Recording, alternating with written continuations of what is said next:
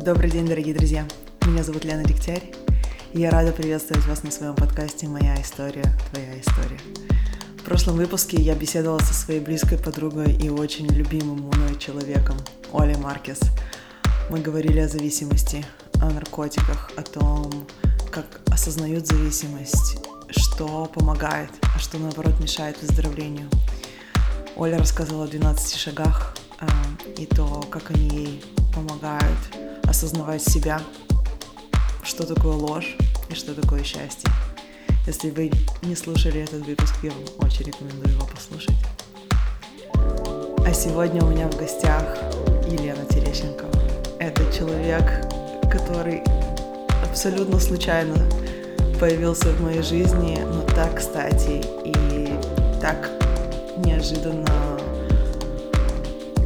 сыграл очень важную роль в моем самопознании.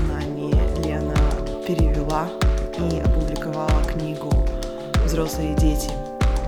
Эмоционально незрелых родителей, книга, которую я немало писала у себя в Инстаграме и рассказывала, насколько она перевернула мое понимание себя, мое понимание своего детства, мое понимание окружения, динамики в семье. Мы...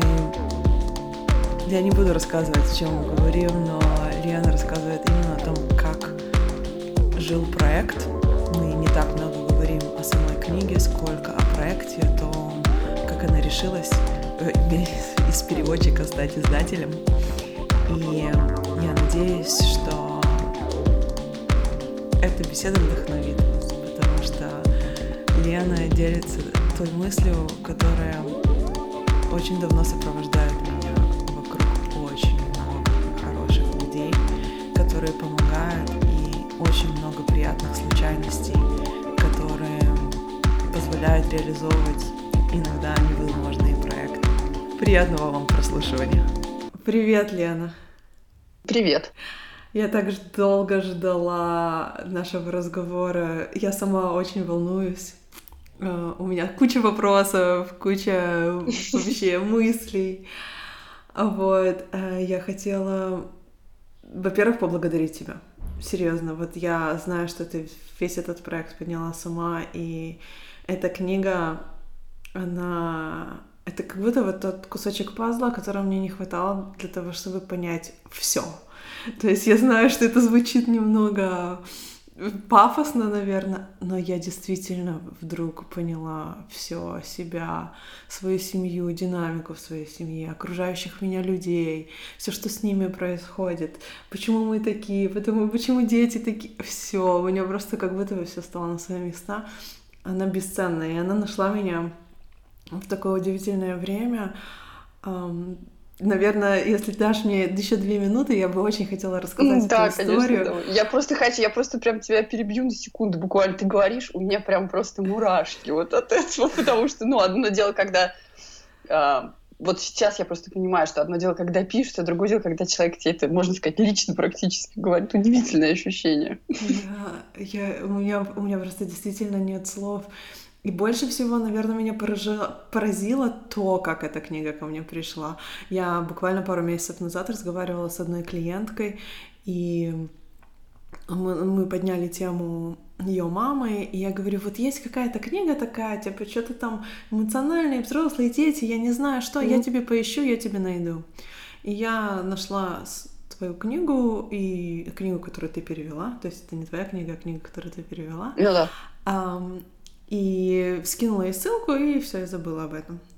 И буквально вот пару недель тому назад, три недели, когда это было, я решила uh-huh. отмотать свои чаты, и там очень далеко, и просто вот так, знаешь, ты скроллишь, поднимаешь, все время пальцем вводишь, и у меня случайно, видимо, палец задержался на сообщении, которое ты мне прислала год тому назад. И оно открывается, и я вижу, что я на него не ответила, но там много-много текста, я читаю, и я в шоке. Я в шоке, потому что ты просишь поддержать тебя э, на краундфандинг, который ты тогда делала, а я угу. вообще даже не ответила тебе. Мне кажется, это было посреди лагеря, и я была такая вся угу. бессознательном состоянии. Я даже, мне кажется, не читала тот отрывок, который ты мне прислала. Угу. И тут я понимаю, что вот оно. Ну, то есть, вау, человек, я только что посоветовала эту книгу, и вдруг оказывается, что ты мне писала, и я сразу же моментально тебе написала, и вот ты мне прислала книгу, и все завертелось. И, mm-hmm. знаешь, книги находят меня в нужное время. И вот я хотела узнать у тебя, наверное, первый вопрос после такого длинного, предлинного предисловия. Что для тебя значат книги? Неожиданный вопрос почему-то. а, ну, вообще книги — это опыт других людей. То есть, в принципе, даже не важно, а, художественная эта книга или нон-фикшн. Все равно человек, который ее пишет, он вкладывает э, какую-то часть себя. Ну, потом я думаю, что люди пишут книги по каким-то темам, которые для них важны, а я, ну, как-то так э, складывается, что я на своем опыте знаю, что когда человек пишет а, именно о том, что для него важно, а, то то, что он пишет, получается, оно цепляет других людей. И оно, ну, как-то вот это вот значение, которое человек вкладывает, другие люди, для которых это тоже важно, они это чувствуют. Вот. Ну и поэтому, наверное, книги — это какой-то обмен опытом. И возможность, ну, в общем, узнать чью-то историю. Ну, то есть это, это такое, такая возможность заглянуть в голову, в мысли, в душу другого человека, наверное. Ну и взять оттуда что-то, если в том случае... Ну, на самом деле тоже, опять же, неважно, художественная литература или не художественная. Взять что-то себе, что может мне помочь на каком-то этапе. Наверное, вот так. А у тебя есть книги, которые прям сильно повлияли на твою жизнь?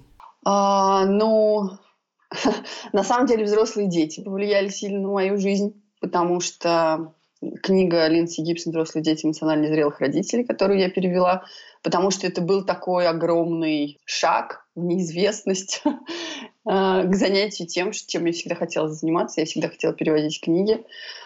И еще, пожалуй, одна книга, которая очень сильно повлияла на мою жизнь, это книга Робин Норвуд «Женщины, которые любят слишком сильно».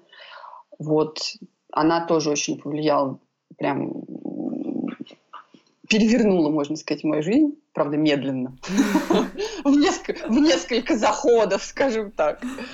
Вот, вот это еще книга, пожалуй. Потому что благодаря этой книге я обратилась за помощью к психологу, вот, в свое время, достаточно давно. Ну и это, конечно же, там, в свою очередь, все перевернуло с ног на голову в хорошем смысле этого слова. Да, действительно, вот книги, которые тебя сподвигают к действию, это, наверное, самые значимые книги, угу. которые э, в нашей жизни случаются. Причем я э, согласна с тем, что художественную литературу тоже. Я до сих пор помню книгу именно художественную, которая вот прям сильно повлияла на мое восприятие и отношений, и вообще какое-то мировоззрение. И очень быстро у меня была возможность э, попробовать вести себя иначе, как героиня этой книги. И расскажи, почему ты мечтала переводить книги? Как так получилось? А, ну, мне кажется, очень многие переводчики вообще об этом мечтают, а, потому что ну, потому что переводить книги это интереснее, чем переводить, скажем, я не Э, накладные или договора, ну, для меня, по крайней мере, лично. Вот. И вообще изначально, кстати, я мечтала переводить э, именно художественную литературу. Есть такая она ирландка по национальности, британская писательница Мэрин Киз у нее много книг, и они, хотя, несмотря на то, что они художественные, они вообще тоже такие, то есть, в общем, ну, там психологические разные темы поднимаются, темы отношений. Ну, как во многих книгах, наверное, но у нее это как-то так вот описывается все, что находил у меня тоже отклик. Вот. И я очень хотела переводить э, эти книги, а, ну, вообще, потому что их э, в тот момент, когда я хотела их переводить, их не было на русском языке. То есть мне хотелось, чтобы люди, которые не читают по-английски, тоже могли их прочитать. Ну, такой вот, э, если абстрагироваться от того, что просто переводить книги это здорово, то, наверное, вот цель такая, то есть дать возможность людям, которые не могут прочитать э, что-то по-английски, а, прочитать это на русском языке. Вот. Ну и, пожалуй, вот эта вот мотивация какая-то, она пережила там много-много лет и в конце концов нашла свое какое-то выражение в том, что я в прошлом году взялась за этот проект. Вот ты говоришь, я в прошлом году взялась за этот проект. Как это получилось? То есть однажды ты просыпаешься и говоришь, о, сегодня я начну переводить книгу. Хм, какую книгу? Вот эту. Нет, это не совсем так было. Это достаточно такая длинная история. Я постараюсь, постараюсь рассказать ее покороче. И если ты по ходу захочешь задать какие-то вопросы, то ты меня перебивай, потому что она у меня в голове, она прям так вот, как ты знаешь, ну правда истории складывается. Mm-hmm. А, я а, всегда хотела переводить книги но по ряду причин я не хотела работать с нашими издательствами. А, это не связано никак с издательствами, это больше связано с моими какими-то. То есть, ну, это возможность э, выбирать, может быть, что мне хочется переводить. То есть, вот это вот мне важно было. Вот. Ну и потом э, достаточно сложно пробиться в издательство. Вот. Там мало это связано а, с каким-то качеством перевода это часто связано просто с тем, что у них уже есть какой-то пул переводчиков, с которыми они предпочитают работать. Вот. А, и также, как, наверное, в любой работе, без опыта берут очень неохотно. То есть, в общем, ну, вот такие какие-то моменты. И я думала на тему того, что э, можно попробовать работать с э, американскими авторами, которые публикуют самостоятельно свои книги. В Америке это сейчас прям очень так популярное такое занятие. А, люди действительно а, издают свои собственные книги, причем они как-то и читателей находят, и у них достаточно большая аудитория. И я писала нескольким авторам а, книг, которые мне понравились, а, книг, которые были популярны, опять же, в США. А, но все, кому я писала, они говорили о том, что они хотят работать с издательством. И в конце концов, э, в январе прошлого года один из, э, опять-таки, успешных таких вот авторов, он написал, что свою следующую книгу он будет издавать в традиционном издательстве. И для меня это прям вот такое какое-то было. То есть, ну, все указывало на то, что им нужно издательство всем. Я, в конце концов, ну, прям вот, как ты говоришь, я там с утра встала и сказала, я услышала то, что он собирается работать с издательством, и я прям так себе сказала, ну, окей, хорошо, я стану издательством. Я залезла и узнал, что для этого нужно. Для, на самом деле для этого нужно совсем немного. Нужно было добавить этот вид деятельности. Я уже была зарегистрирована как индивидуальный предприниматель, я так уже много лет работаю. Нужно было добавить себе там еще один код э, вида деятельности, я это сделала а, можно было, то есть никак это не меняло, не влияло ни на налоги, ни на что. Ну, в общем, так я стала издательством. А, и у меня появилась идея достаточно сложная, как можно э, издавать книги по подписке, то есть там будет подписка на год, и она там в течение, то есть ну, там за год четыре книги, и вот люди, которые подписались, они будут получать эти книги. Эту модель я тоже где-то посмотрела, э, где-то у американцев каких-то. Вот. А, и я этой своей идеей поделилась. Я тогда участвовала а, в психологической, в психотерапевтической группе «Пространство отношений». Я поделилась вот этой идеей со своей группой. А, и э, ну, от них я получила первый отклик какой-то такой, что типа, да, классная идея, давай-давай. И психолог, который вела эту группу, из которой я, собственно, в свое время начинала работать, она мне сказала, что вообще, говорит, Лен, знаешь, вот э, книги по психологии, очень много хороших книг издается, но малая часть из них переводится на русский язык. И вот эта идея, она как-то уже прямо вот засела у меня в голове, потому что ну, психология меня всегда интересовала. Я много лет, как я уже говорила, я очень часто почему-то говорю про много лет. Похоже, наверное, черепаху. Ну, в общем, я э, со стороны клиента как бы достаточно давно участвую в психотерапии. А в свое время я вообще хотела пойти учиться на психолога, когда заканчивала школу. Вот, и, ну, там просто немножко по-другому сложилось. И здесь это все выглядело так, как будто вот это вот мое желание, да, там, а, заниматься психологией, оно как-то так сделало круг и подошло немножко с другой стороны. Вот. Ну, и я, собственно, решила попробовать, почему бы нет. А, я просто знаю, что, знала, что для того, чтобы э, мне иметь возможность переводить книги, мне нужно, чтобы они продавались. Вот, потому что, ну, по, поскольку для меня это профессия, не хобби, собственно, то, чем я зарабатываю на жизнь.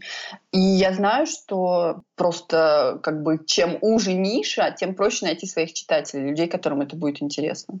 Чем уже, тем проще?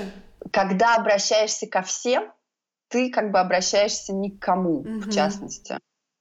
А чем, чем, чем уже ниша, тем точнее вот это вот э, посыл вот этот вот. Ну, то есть книга про эмоционально незрелых родителей, она заинтересует далеко не всех. И я об этом, ну, я это изначально понимала. Потому что у кого-то отрицание, кто-то просто не интересуется книгами по психологии, но тех, кого она заинтересует, она действительно, то есть она зацепит этих людей. Угу. Вот. Ну, собственно, поэтому я решила, что поскольку, поскольку тема психологии мне всегда была очень интересна, то почему бы, и если есть спрос, в общем-то, на книги из этой области, то почему бы не попробовать? То есть процесс у меня был такой, я э, отобрала несколько книг, там около полутора десятков, по-моему, было, штук 15 где-то. Я начала писать в издательстве все читала? Я читала некоторые из них, э, потому что просто я как-то не очень хотела затягивать этот процесс, и я сознательно шла, в общем-то, на то, что я, возможно, какие-то прочитаю уже там на более позднем этапе, просто потому что а, если бы я начала читать вот эти вот все 15, то это бы растянулось на очень долгое время, что от каких-то реальных действий в пользу какой-то бесконечной такой вот подготовки. Поэтому, когда я выбирала книги, ну, как бы на первом этапе, да, я ориентировалась, ну, во-первых, на издательство, на само, и в первую очередь, конечно, я ориентировалась на отзывы. То есть я просто шла на Amazon, а, забивала какую- какую-то тему, такую какую-то интересующую меня очень приблизительно, вот. И смотрела, читала отзывы книги. На самом деле я знаю, что есть такое мнение, что э, русские, ну и американцы в данном случае, потому что авторы американские, э, что у нас очень сильно отличается менталитет, что мы совсем-совсем разные, что их э, какие-то проблемы и методы их решения имеют к нам очень мало отношения. А, ну, честно говоря, я с этим мнением не согласна. А, я тоже абсолютно его не поддерживаю. Возможно, возможно, да, просто. Ну, я не знаю, на самом деле, с чем это связано. А, мне просто последние два Есть дня... Есть культурные особенности, это правда. Культурные особенности в каждой стране, в которой ты живешь, и язык накладывает определенный эм, образ мышления. Ты как человек, который владеет несколькими языками, это понимаешь но в целом мы все равно люди, то есть какие-то базовые потребности, uh-huh. эмоциональное состояние, оно у нас встроено в hardware, то есть uh-huh. в, впаяно в нас, поэтому да. Да, вот я с тобой согласна полностью, потому что ну, опять же, здесь, наверное, какую-то такую достаточно большую роль сыграл мой опыт вот с этой вот книжкой Робин Норвуд, которая, правда, несмотря на то, что она ну, написано американцем, для, американкой для американцев, для американок, точнее, больше даже. Э, тем не менее, ну, мне она, правда, очень помогла. Ну, и я вообще люблю такую вот э, литературу по психологии. Очень многие книги написаны американскими авторами. И, ну, окей, да, может быть, в каких-то моментах нужно делать какую-то поправку, да, на различия вот это вот, на культурные различия, о которых ты говоришь. Но, в принципе, в основном все вот эти вот принципы и проблемы, в первую очередь, они действительно очень э, похожи. Вот. И поэтому я ориентировалась на отзывы. То есть я, э, подум... я подумала как-то так для себя, что если, ну, я не знаю, там 300 отзывов и 80% из них 5 звезд, то есть очень положительные, если эта книга помогла многим людям там, то она может помочь многим людям у нас, собственно. Вот. И, и ты начала писать. И я начала писать в издательство. Сначала я начала писать в издательство, потому что э, тут я столкнулась с проблемой того, что я маленький издатель, начинающий опять-таки. вот. И большинство издательств просто не хотели со мной работать. То есть э, крупные издательства. А какие у них причины не работать с тобой? То есть они не думают, что они продадут тебе права или вообще о чем ты им писала? Ты говорила, дайте мне права, дайте а... мне возможность. Что, о чем ты просишь? Я спрашивала, свободны ли права на, рус... на перевод на русский, перевод издания на русском языке такой-то книги. А, также я честно сразу, чтобы не тратить ни свое, ни их время, писала, что я там я указывала просто свою как бы форму э, юридического лица, то есть писала, что по-английски это называется sole proprietorship. Я спрашивала, станет ли это препятствием для нашей совместной работы. То есть uh-huh. часть издательств просто не ответила. Возможно, я написала какому-то не тому человеку, просто не на тот адрес. Может быть, э, там был человек занят. Но поскольку, поскольку это очень такой вот был ну, я, как, наверное, большинство людей, я не люблю вот это вот, как ты знаешь, отвержение. И здесь мне очень больших сил вообще стоило себя просто заставить, ну, как бы писать людям, потому что у меня э, какие-то вот, знаешь, негативные вот эти вот установки, они прямо, вот, знаешь, всплывали как-то в голове. Я даже помню, у меня в, я в какой-то момент э, я сидела перед компьютером, я пыталась заставить себя писать вот эти вот письма, да, ну, по сути, отправлять, потому что там нужно было, грубо говоря, менять только название книги, собственно. А так у меня были такие шаблоны. И я прямо не могла это сделать, потому что у меня внутри было столько тревоги, то есть я прямо ее чувствовала вот как-то, да. И я просто Что тебе момент... помогало? Я взяла лист бумаги, я выписала все вот это вот, что у меня на бессознательном каком-то уровне плавало в голове, все вот это вот, что ты там, ты занимаешься ерундой, там, это никому не нужно, кто ты вообще такая, чтобы переводить книжки, то есть, ну вот все вот это, да? И я все это выписала. У меня заняло это большой такой лист А4. Потом я его перевернула. И я написала какие-то позитивные, ну, то есть переделала, в общем-то, вот эти вот какие-то там негативные все эти установки позитивные. Я не знаю, откуда у меня это взялось. Видимо, я тоже где-то когда-то давно читала про что-то такое, про какое-то такое вот упражнение. Вот. Да. Ну и, в общем, оно как-то вот мне в тот момент оно мне помогло. Ну и, в общем, часть издательств просто не ответила, но поскольку, поскольку вот я в таком каком-то очень уязвимом была состоянии, я не стала им отправлять повторное письмо. А, некоторые, то есть там либо издатель, либо отдел прав в самом издательстве, либо литературные агенты, которые занимаются правами. Одним литературным агентом, причем они э, находятся в России, я не смогла объяснить, что я индивидуальный предприниматель, и что, в общем-то, это тоже возможная форма существования для издательства. Они настаивали на том, что они переводчикам права не продают. Вот. Ну и, собственно, то есть, если не продают, то не продают, я здесь ничего поделать не могу. Но в конце концов осталось э, два издательства, а точнее одно издательство, одно, опять же, литературный агент. Которые согласились со мной работать. Причем с литературным агентом там вообще было забавно. То есть э, он у меня спросил, а, ну, говорит, вы не могли бы вообще подробнее о себе рассказать? То есть, ну, потому что я же пишу, то есть понятно, да, что я как, в общем-то, человек пишу. Ну, я рассказала ему очень сокращенную версию истории. вот я, про то, как я к этому пришла. Вот. Э, и там написала, что если что, там я там готова ответить на дополнительные вопросы. И он мне написал такую фразу, я прям до сих пор ее помню, он мне написал, нет никаких вопросов, только восхищение.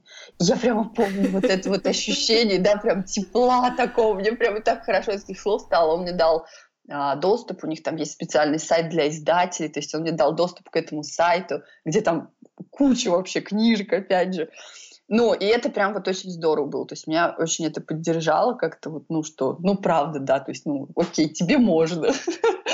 Вот, но... Все-таки э, ты имеешь право хотеть этого. Да, да, все-таки я имею право там хотеть переводить книжки, ничего, ничего, окей.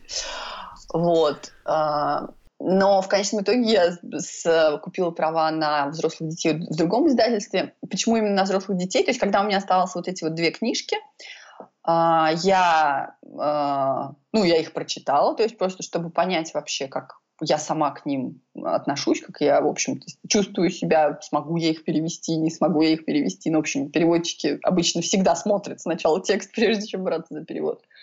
Вот. А, и после этого я создала опрос в Google форумах, создала опрос, где было два описания вот этих вот книг, шкала оценки от 1 до 10, насколько, насколько интересна эта книга.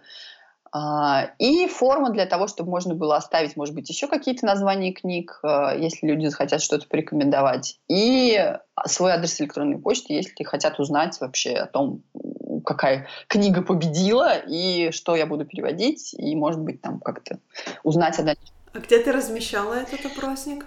Я начала писать... Где ты находила аудиторию? Я начала писать незнакомым людям в группы, связанные с психологией, а, и просто психологам. Вот. Их я находила в социальных сетях, ВКонтакте и на Фейсбуке. И просить их разместить э, ссылку на этот опрос. Вот.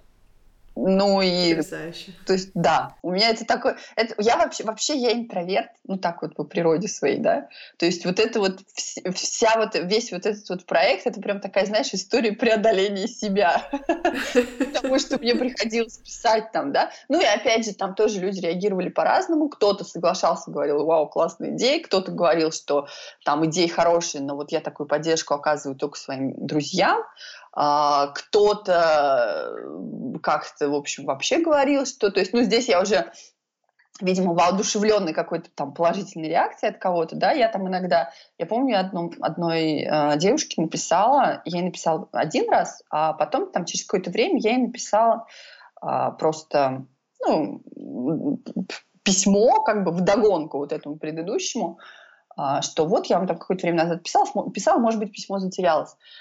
И она мне ответила, то есть что, ну вообще-то иногда, когда не отвечают, это такой мягкий способ отказать. Я говорю, ну окей, но бывает по-разному, хорошо, спасибо. То есть, ну как-то вот, ну по, в общем, люди разные. То есть вот какой, какой-то такой вот я общий вывод из этого. Вот. Ну и в конце концов, то есть вот таким вот методом народного голосования победила вот эта вот книжка Линдси Гибсон. Вот. То есть это был процесс на протяжении где-то, наверное, месяцев месяца за два, два с половиной она определилась.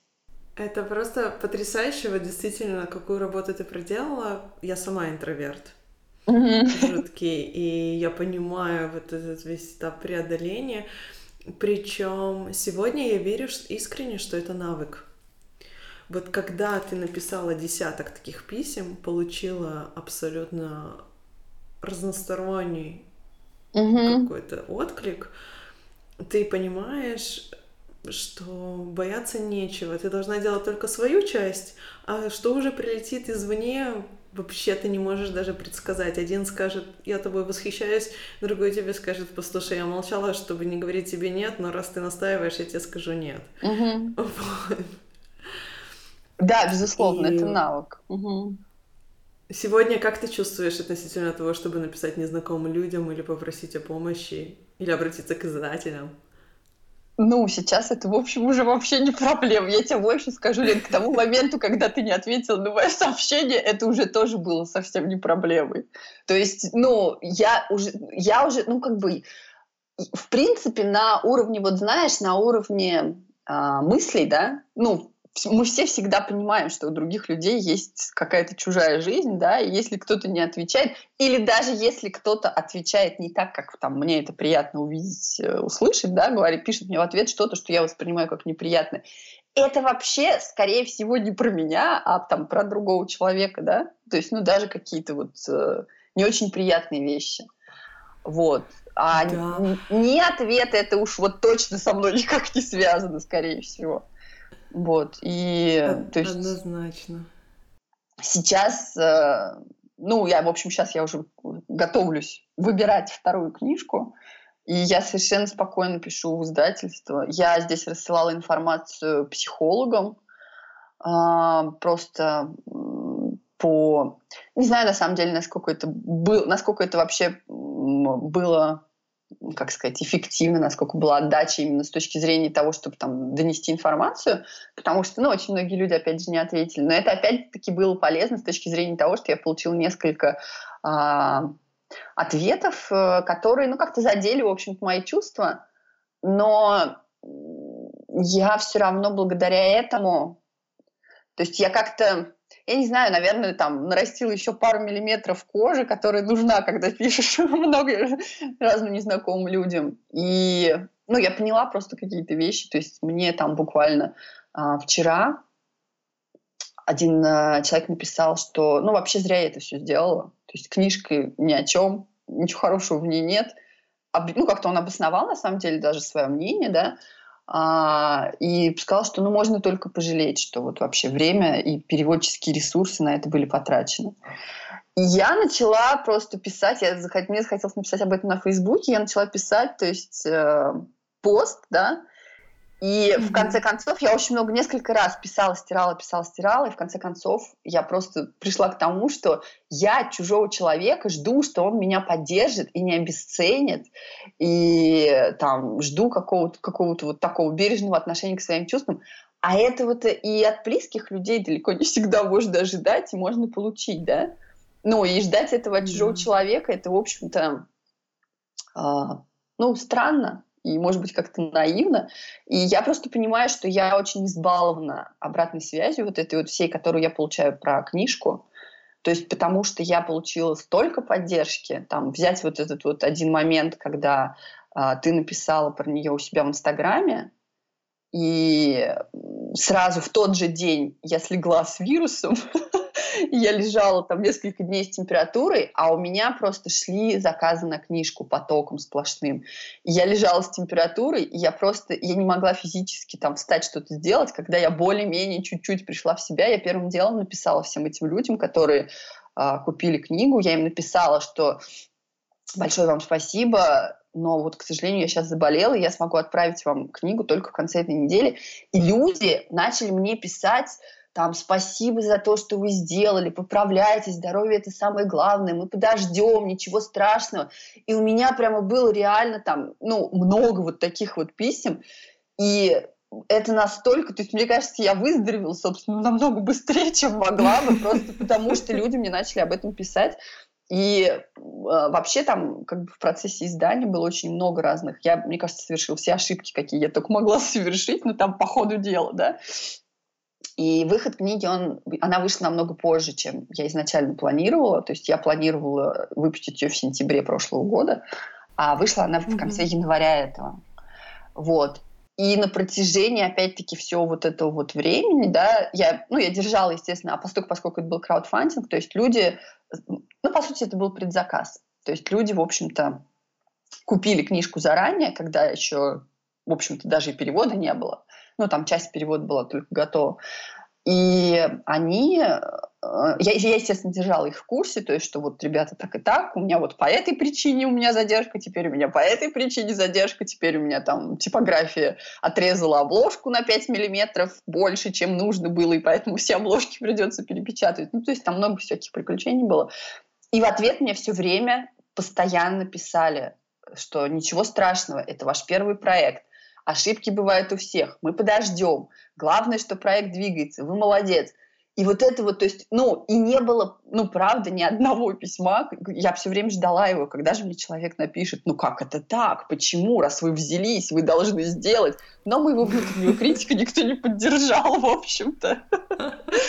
То есть оно такая внутренняя история, и вот это вот количество поддержки просто безумное, конечно, совершенно. Ты получила разрешение совершать ошибки, и тебя поддержали в этом. Да. И что я просто, это вот действительно был такой очень наглядной демонстрацией того, что ошибка — это просто ошибка, в общем-то. И она не фатальна, там, я от этого не умру, никто от этого не умрет. Все будет хорошо. Ты получаешь опыт.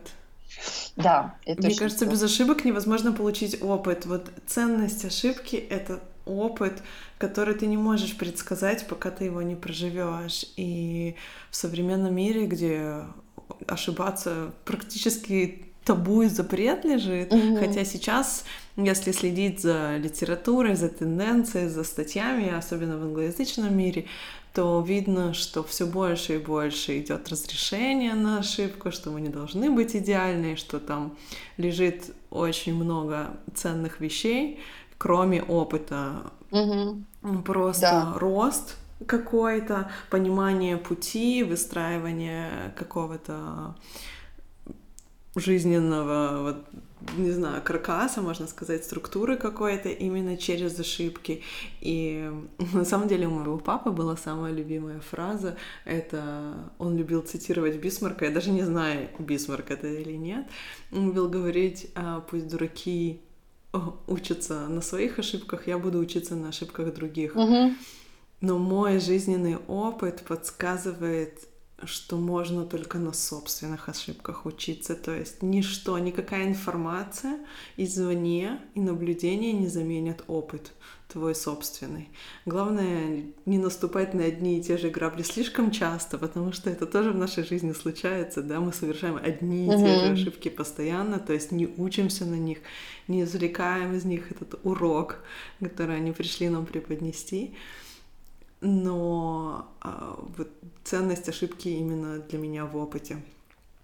Да, я с тобой полностью согласна. Я действительно сейчас думаю, что э, ну, ошибка, если я ошибаюсь, если я что-то делаю не так, это, скорее всего, значит, ну, это значит одно из двух, да, либо я как бы не учусь на своих э, старых ошибках, и при определенной доле честности я это увижу, и я смогу как бы в этом признаться. Но то, что касается вот именно каких... И, и такие ошибки, они у меня чаще всего бывают в отношениях с людьми. То есть э, не в каких-то, э, ну, таких практических вещах, да, а вот если я совершаю какие-то ошибки именно в каких-то практических вещах, ну, например, а, неправильно рассчитываю, сколько времени мне потребуется на то, чтобы перевести книгу, да, изначально. А, это значит, что я просто делаю что-то новое. Ну и, в общем-то, это хорошо. То есть э, в этот раз я сделаю ошибку, в следующий раз я уже как-то по-другому, соответственно, там буду себя вести. Вот. И на самом деле вот это вот письмо, да, которое я вчера получила, у этой истории есть небольшое продолжение, потому что я написала человеку просто спасибо за мнение. Вот это вот про то, что книжка вообще ни о чем, и там издавать ее не стоило. Mm-hmm. А, я написала спасибо за мнение и спросила, а может быть вы порекомендуете там, да, какие-то там другие да, книги на будущее. И он мне прислал в ответ такое прямо вот письмо развернутое. То есть он там привел какие-то примеры книг. Он написал, по каким критериям с его точки зрения нужно отбирать вот это, да. То есть если бы я закрылась вот в этом вот, а, он плохой, он там написал мне гадость, да, я бы просто дальше не, ну, там, не, не спросила какого-то его совета, и я бы не узнала, как еще можно выбирать издательство, например, да. Ну, здесь, конечно, опять же, там вопрос в том, будут ли большие издательства работать с маленьким издателем, но это уже, это уже другое дело. И опять же, то есть в конце концов, когда я тоже вот об этом обо всем думала, да, про выбор книги, а, ну, во-первых, это опять же мнение одного человека, мнение многих других mm-hmm. людей с ним не совпадает. Во-вторых, даже если он прав, например, а все не правы, окей, может быть, но я же первый раз это делала. То есть даже если я ошиблась, даже если это там первый блин, да, а, то, ну, хорошо. Я же, у меня не было пока такого опыта. Со временем я научусь, может быть, как-то там еще более удачно выбирать книги, хотя, ну, опять же, по а, тому, что люди пишут мне в ответ, я, правда, думаю, что все-таки это не ошибка была. потому что, ну, и опять же, для меня лично это была не ошибка, потому что для меня эта книга сыграла тоже свою роль. Вот. Да, это, кстати, знаешь, вот именно про то, о чем сама книга, э, про эмпатию, про способность угу. выйти именно из своего, своей ситуации, перестать через свои фильтры смотреть и сказать, интересно, как, под каким углом этот человек смотрит на мир. Э, я хотя бы из чистого любопытства узнаю, по каким критериям он отбирает книги. Да, да. Я тоже пользуюсь очень часто этой стратегией, что когда мнение не совпадает, даже у меня всегда первичная реакция похожая на твою, то есть я чувствую, угу. а, меня отвергли, угу. а, может быть, я типа ничего не понимаю. Очень лично могу это воспринимать, это действительно тоже достаточно болезненно но после того, как я дышалась и пришла в себя, мне сразу становится интересно, а как он видит. Причем мне не для того, чтобы измениться, подстроиться и понравиться в следующий раз этому человеку, а именно для того, чтобы сказать, о, есть еще альтернативные точки зрения, надо посмотреть, вот стать башмаками в эту сторону и посмотреть, что я увижу. Да, Поэтому... и мне просто, прости, я тебя перебила. мне, мне просто, вот, ну, правда, очень-очень-очень э, близко то, о чем ты говоришь. Мне просто еще, знаешь, очень важно э, не проваливаться вот в эту вот свою первичную реакцию, да, то есть что, а, там, мне сказали, что я плохая, я правда плохая, а вот еще поэтому, еще поэтому.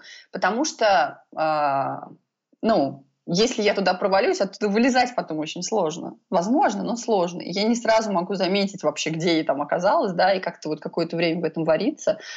И на самом деле я просто сейчас вот опять же там, да, анализирую вот эту вот ситуацию, я понимаю, что вот только ради того, чтобы немножко потренировать вот этот навык, не проваливаться, а переходить вот в эту позицию наблюдателя, да, и оттуда как-то уже там на все на это смотреть, ну, вот уже только ради этого там оно все стоило, там, написать этому человеку, получить этот ответ, и просто уже за это я могу быть ему благодарна, в общем-то, за возможность просто потренировать вот этот вот навык, не проваливаться вот в эту вот свою воронку, я не знаю, там какого-то самоуничижения, что для меня, в общем ну, очень легко. Ты согласишься, что очень много из вот этих вещей именно с психологической точки зрения, которых мы боимся, и в которые мы все-таки по стечению каких-то обстоятельств решаем нырять, это действительно превращается в мышцу, которую ты тренируешь. Точно так же, как мы там, тренируемся отжиматься, когда ты отправил уже сотое сообщение человеку, которого ты не знаешь, и даже, может быть, он ответил нет, у тебя как будто иммунитет э, вырабатывается, и ты уже такой, окей, я могу это пережить, это уже не так страшно. То есть страх, он надуманной реакции, а не реальной, а с реальной у нас получается справиться намного легче, чем казалось в наших домыслах. Да, абсолютно согласна. И э, вот про то, что справиться легче, да, а, страх, он вообще забирает у меня, например, очень много энергии. А, про страх мне очень нравится, как а, пишет э, Элизабет Гилберт а, в книжке, по-моему, по-русски она тоже так и называется «Большое волшебство». Big Magic по-английски. Вот, mm-hmm. она, правда, конечно, не психолог, но она очень-очень-очень круто пишет про страх и вообще то, что я там, у меня был какой-то период, когда а, вот прежде чем решиться на что-то, да, на, на какие-то там новые какие-то проекты или еще что-то, я прям вот сознательно переслушиваю вот эту книгу, она мне просто в аудиоверсии, и она сама ее читает, ну и она вообще очень классная. Вот. А, в общем, ну если очень коротко, да, то страх — это одно из самых древнейших таких наших как бы, ну там чувств, инстинктов, да, которое в свое время помогло нам выжить страх помог нам выжить. Мы как вид выжили благодаря страху, потому что, ну, там, я не знаю, страшно идти одному в лес, значит, тебя не съест медведь, грубо говоря. Вот. Ну, и там какие-то вот такие вот всякие моменты. Но сейчас э, он получается, то есть она его еще сравнивает с таким, э, таким каким-то большим, неуклюжим двоюродным братом, который бросается защищать нас вообще от всего, от, от чего нужно, от чего не нужно. Просто он все воспринимает как опасность, и он на все бросается просто, да, без разбора вообще. А, ну, что страшного произойдет, если там, я не знаю, э, я кому-то напишу, и человек мне скажет, нет, да вообще ничего ну, и так очень со многими вещами. Что страшного произойдет, там, если, я не знаю, там, кто-то напишет какое-то стихотворение, там, да, ну, у нее там про стихотворение, я помню, было. А, тоже, опять-таки, ничего страшного не произойдет, но реакция вот, это вот, вот этого вот страха, она что на стихотворение, что на медведя, она примерно одинаковая. Он не умеет различать. То есть, правда это опасность или нет? То есть, наш разум э, воспринимает новое, в общем-то, неизвестное тоже как какую-то своего рода опасность, да, но мы боимся неизвестного. Опять же, это наша прошивка, это у нас заложено. Но когда неизвестное это там что-то связано действительно с э, какой-то опасностью там, для нашей жизни, это одно. Но в современном мире очень мало вообще таких вещей на самом деле. Вот. А реакция это одна и та же. И вот, ну, помнить об этом для меня, по крайней мере, это очень полезно. То есть, что мой страх, он как-то прямо вот на, на все так реагирует. Там, написать незнакомому человеку равносильно тому, чтобы, я не знаю, там, прыгнуть с пятого этажа. И что, хорошо, что я не прыгну с пятого этажа, но незнакомому человеку написать можно. В общем-то, вот. Да, я... Интересно, что она сравнивает это вот с неуклюжим двоюродным братом, который бросается на все. Я Буквально недавно в нескольких разговорах тоже поднималась тема страха, и я вдруг поняла, что я вижу страх тоже как защитника, который угу. приходит ко мне и говорит нет, нет, нет, тебя, и я с ним веду диалог, то есть для меня это такое, чего ты пришел меня защитить? Что ты боишься, что произойдет? То есть не я боюсь, а что ты сам страх боишься, что произойдет? Да, да, да. Это да. такая техника экстернализации, которую я выучила вот сейчас на нарративной практике, которой uh-huh. я обучаюсь. И прям вот разговаривать, чего ты боишься, что ты. И главное, что я понимаю, что вот от э, его главная цель сегодня, неважно от какого действия он пытается нас отговорить, он хочет э, предотвратить боль угу. как бы э, какую-то боль, которую мы себе представляем в голове, которую мы почувствуем, когда все пойдет не так, как мы хотим, или произойдет, или очень много неизвестных. И я понимаю, что это придуманная боль, она намного больше, чем реальная, которую мы ощущаем. Mm-hmm. Даже когда вот это, читаем этот отказ. Но более того, я понимаю, что ее нужно пережить, чтобы узнать, что по ту сторону этой боли. Угу. То есть даже если она сильная и ощутимая, за ней что-то есть еще, за ней какой-то мэджик. Это как про, продра, продираться сквозь кусты, и угу. ты понимаешь, что за этими кустами целый замок, но прежде чем ты в этот замок попадешь, тебе, видимо, придется исцарапаться. Но зато там перед тобой откроется целый мир. И поэтому, если я вижу, что это что-то, что я смогу преодолеть, я говорю спасибо, что пришел, что предупредил. Э, я думаю, что я справлюсь, и я пошла. Лен, так интересно mm-hmm. вообще, что ты вот об этом говоришь, потому что, по сути, да, ты не читала, да, вот это вот Big Magic? Нет, вообще mm-hmm. Вот там, в общем, предлагается то же самое, по сути. Она буквально... Я очень верю в общее информационное да, да, Она буквально прям практически чуть ли не твоими словами вот это вот все говорит.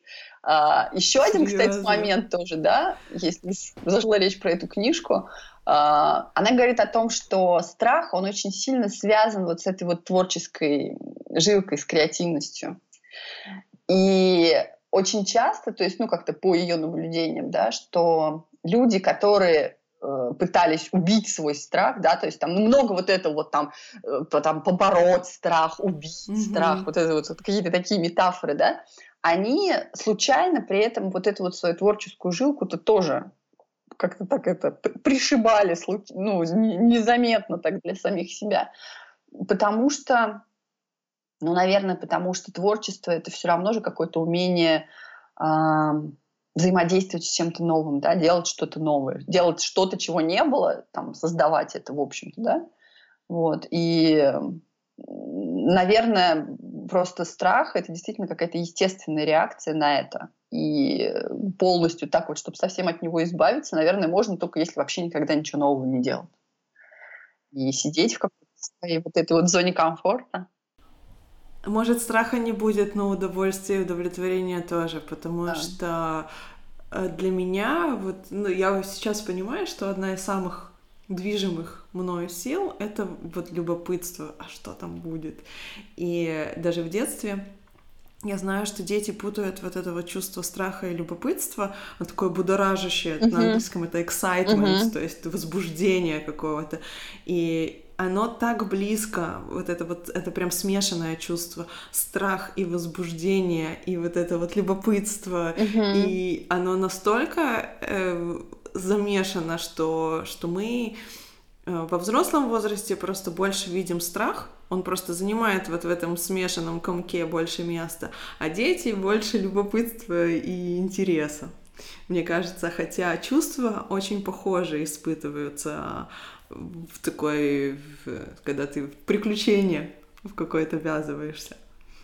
Я помню, да, прям вот сейчас ты говоришь, я вспоминаю, что я у тебя об этом читала, ты писала, по-моему, об этом в Инстаграме. Я читала, я под... то есть, ну, я как-то вот вспомнила, да, оба ощущения, правда, очень похожи. Я сейчас думаю, вот я сегодня с утра с собакой гуляла, да, перед нашим разговором, и, и у меня просто было вот это вот такое ощущение, и я это воспринимаю, правда, как страх. То есть, ну, что я как-то волнуюсь, нервничаю, да, вот перед... Э, ну, потому что, правда, важный для меня разговор тоже.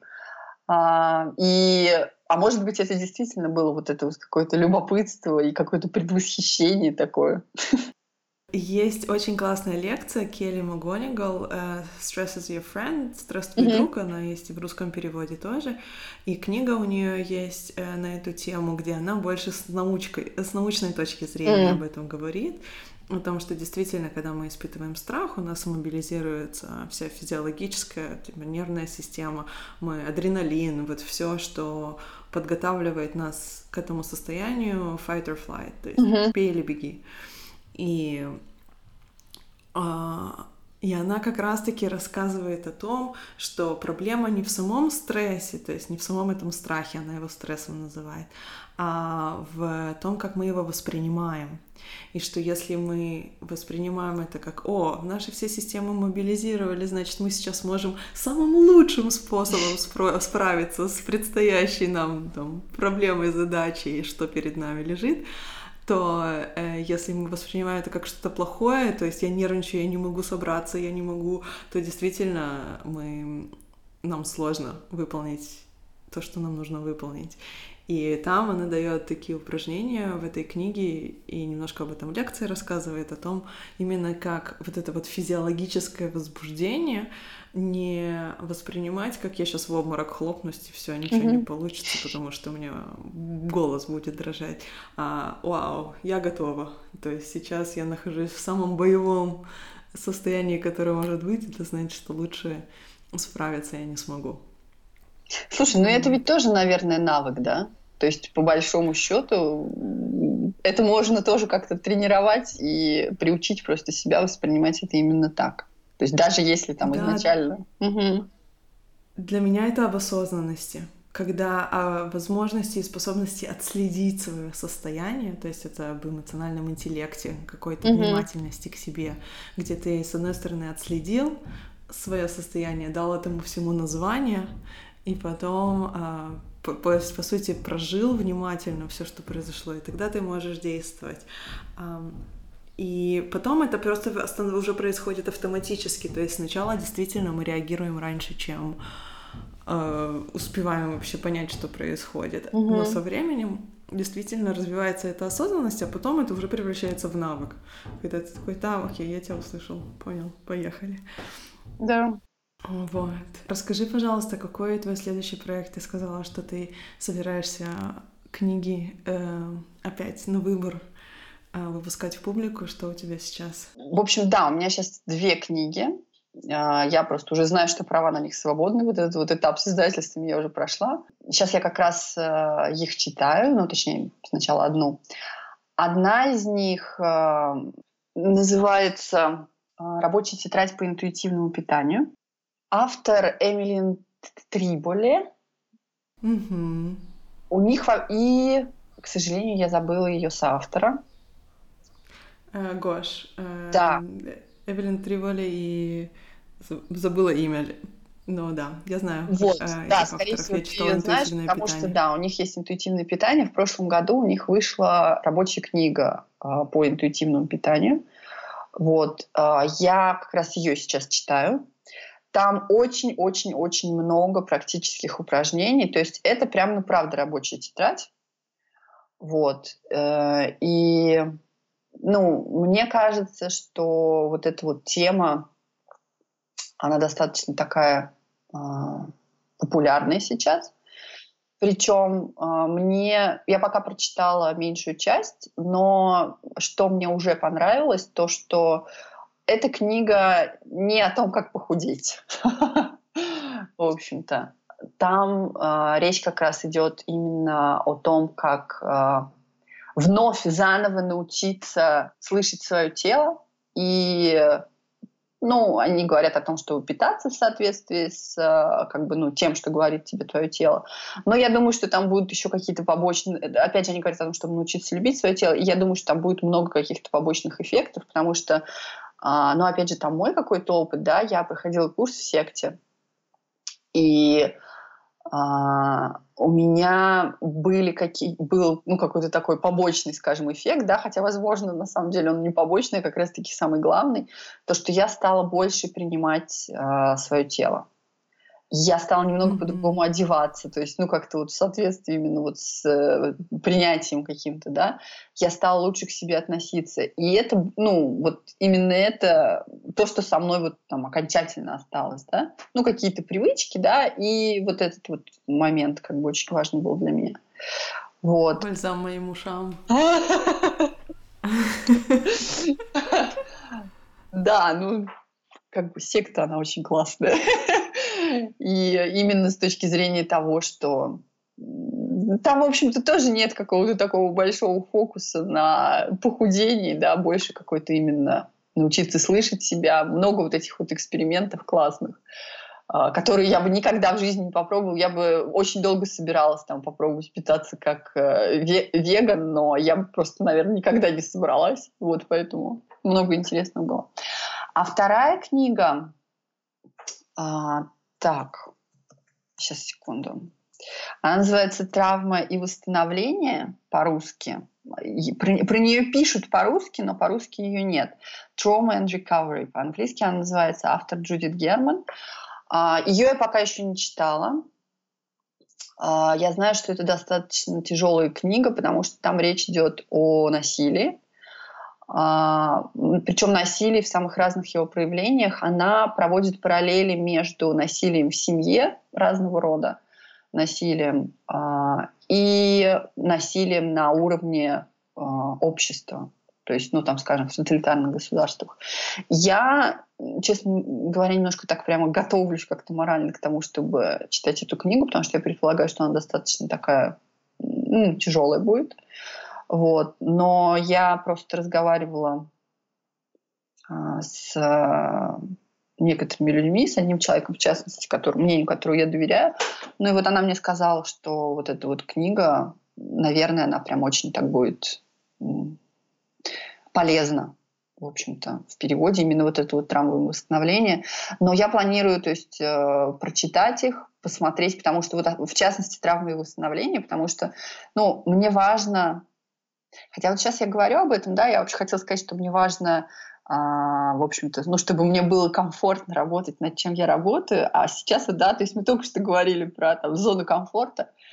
Угу может быть, стоит из нее выйти. Но в любом случае мне нужно прочитать. То есть вот, эту, вот именно эту книгу, не читая, я точно не смогу там как-то взяться за нее или а, даже на какой-то там опрос, то есть предложить людям на выбор. Мне точно нужно знать, что я с этим справлюсь, в общем-то.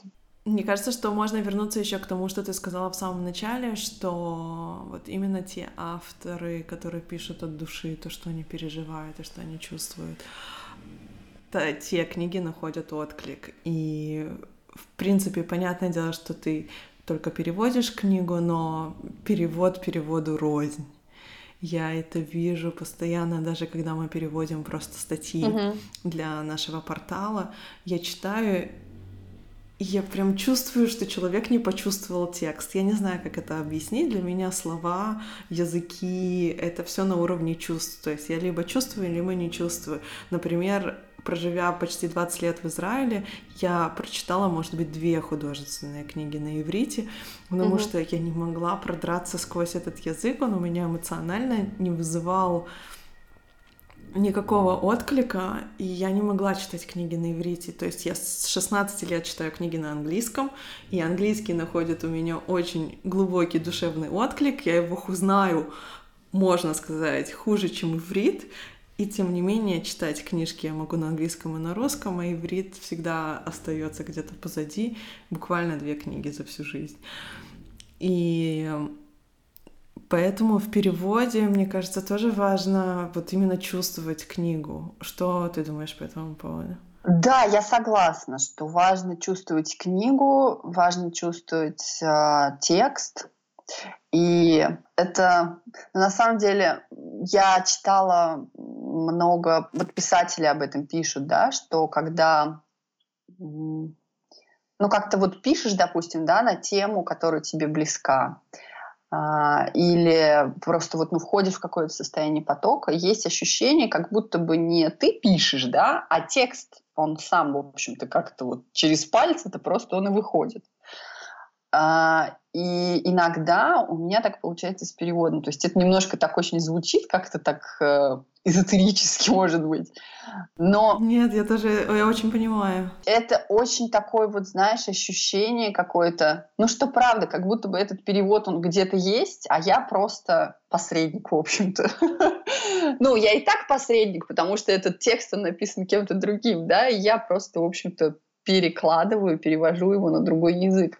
Но даже вот как будто бы это не совсем я делаю. То есть вот какое- какое-то такое ощущение. Но вот с этой книгой у меня так было. Да, я, я считаю, что это очень важно, конечно. И это, наверное, тоже, опять-таки, одна из причин, по которым, по которым мне хотелось переводить книги, потому что А, но мне очень сложно а, как-то так вот найти какую-то вот эту вот связь да, с текстом, когда я перевожу, например, договор. Или, ну, на самом деле, договора я очень давно переводила. В последнее время я переводила а, больше текста какого-то такого рекламного, маркетингового характера. Но даже там а, это все равно... То есть, ну, я могу сравнивать сейчас, да, с книгой, книга и какой-то текст, а, там, ну, я не знаю, описание отеля, например. Ну, описание отеля это тоже здорово и круто. И иногда я там, если хороший перевод, то мне хочется все бросить и самой туда поехать, в этот отель. Но вот это вот ощущение того, что именно вот как-то текст идет через меня, оно у меня было именно с книг. Это очень интересно, то, что ты делаешь. Какое вот будущее ты для себя видишь через, не знаю, пару лет. Мне не хочется говорить пять лет, это как-то так много Огромный для меня. Срок, Я лично да. сама не могу ответить на этот ответ, э, вопрос никогда. А вот какое, куда ты сейчас идешь глобально? Ну, знаешь, у меня вообще сейчас есть ощущение, что я нашла, ну или пришла, в общем-то, именно к тому, чем я хотела заниматься и чем я хочу заниматься. А, опять-таки, переводчик это такая профессия для интровертов, в общем-то, ну, как мне кажется. Потому что в обычной жизни переводчики очень редко получают какую-то обратную связь от тех, для кого они переводят. И пока я не начала ее получать вот с книгой, да, я не понимала, насколько это вообще круто и сколько это дает энергии что-то делать и там двигаться вперед и делать какие-то новые проекты, потому что ну, просто когда я действительно понимаю, да, что вот это нужно, и когда мне там люди пишут, что там эта книга, ну вот или там ты мне вначале, да, говорила о том, что эта книга там тот самый кусочек пазла. Кстати, тоже забавно, потому что я про кусочек пазла писала в краудфандинговых компаниях, там у меня был какой-то пост. То есть вот прям такими же словами, ты, видимо, ты откуда-то тоже из того же общего информационного пространства этот кусочек пазла вышел. А, ну, то есть это, это очень вдохновляет. Это прямо вот... Ну, есть ощущение своей, моей нужности. То есть я понимаю, что я делаю что-то, что действительно нужно другим людям. И я бы, конечно, хотела продолжить заниматься этим дальше. Uh, возможно. Я надеюсь, что там следующий проект, в следующих проектах будет меньше вот этих вот всех ошибок и косяков, потому что какую-то часть из них я, в общем-то, уже с ними знакома и знаю, что, как, что нужно сделать для того, чтобы их не было. Вот. Я надеюсь, ну, через два года, я надеюсь, что я смогу делать не одну книгу в год, а, ну, например, три или, может быть, даже четыре. Вот, что я также смогу общаться со своими читателями, потому что для меня это очень важная часть всего этого. И я надеюсь, что книги будут полезны. Вот. Спасибо тебе большое. Я очень рада, что у нас получилось поговорить, и что ты рассказала о проекте и о том, как ты преодолевала страх. Это очень ценный опыт и информация в целом, но э, я бы сказала опыт. Поэтому я желаю тебе удачи, очень много удачи. Обязательно прочитаю теперь все твои сообщения и поддержу в следующем проекте а, при необходимости. Ты делаешь что-то очень важное. Спасибо. Серьезное. Спасибо, Лен, большое спасибо за возможность просто рассказать об этом.